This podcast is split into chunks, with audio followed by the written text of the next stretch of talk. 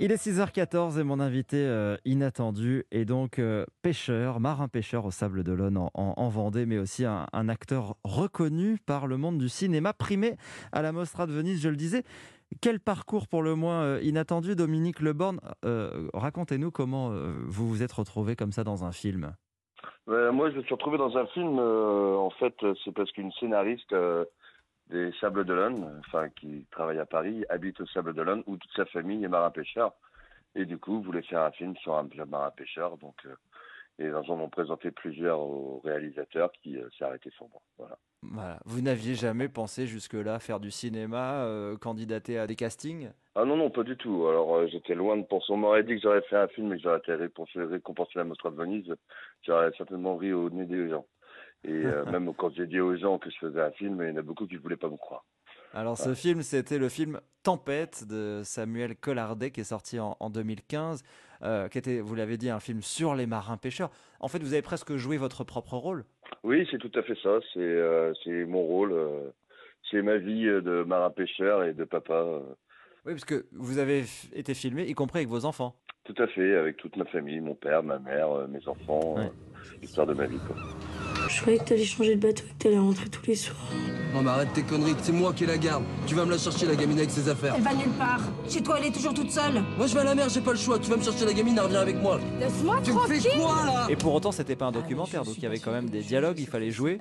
Oui oui tout à fait, il y avait tout un scénario bien installé. Euh...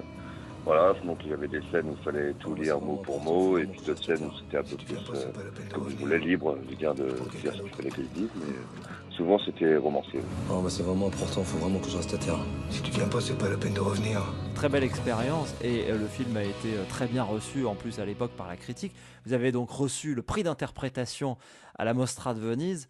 C'est pas rien, et il ne doit pas y avoir d'autres pêcheurs, à mon avis, qui l'ont eu ce prix.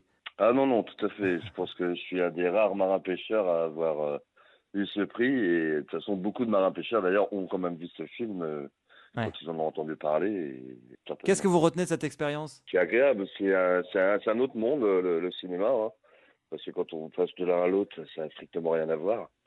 Mais euh, c'est très très agréable, euh, tout ce qui va avec, les, les gens du cinéma eux-mêmes, hein, les, les, cadreurs, les ingé sons et tout le tralala, et franchement c'est très très sympa à faire. Je le souhaite à tout le monde d'être de, de l'autre côté un jour de, l'autre côté de ouais.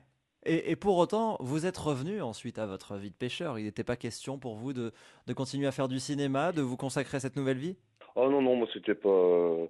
C'était une opportunité et quelque chose de très très sympa à vivre, mais moi mon métier c'est marin-pêcheur et j'espérais toujours marin-pêcheur jusqu'à ma retraite, ça c'est sûr et certain. C'est entre les deux, j'ai aucune hésitation, je préfère être à la mer. Même si c'est un métier extrêmement dur, j'aime toujours ce que je fais.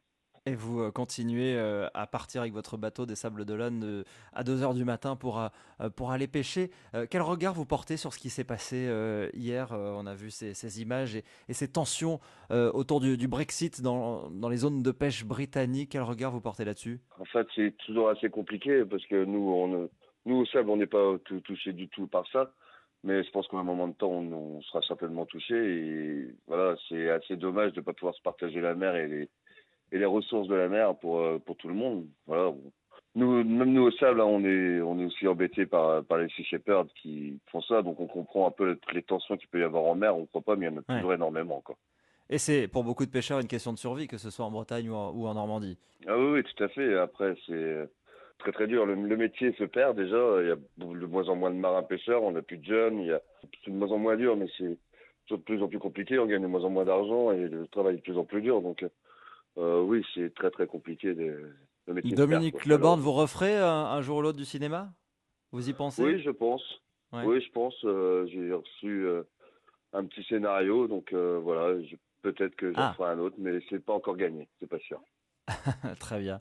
Eh ben, écoutez, euh, on, vous remercie d'avoir raconté ce, ce, parcours ce matin sur, sur Europe 1 et euh, bonne chance pour vos activités de pêche et aussi pour vos activités de cinéma. On espère vous revoir sur les écrans. À bientôt. Bon week-end à vous. Merci. Au revoir.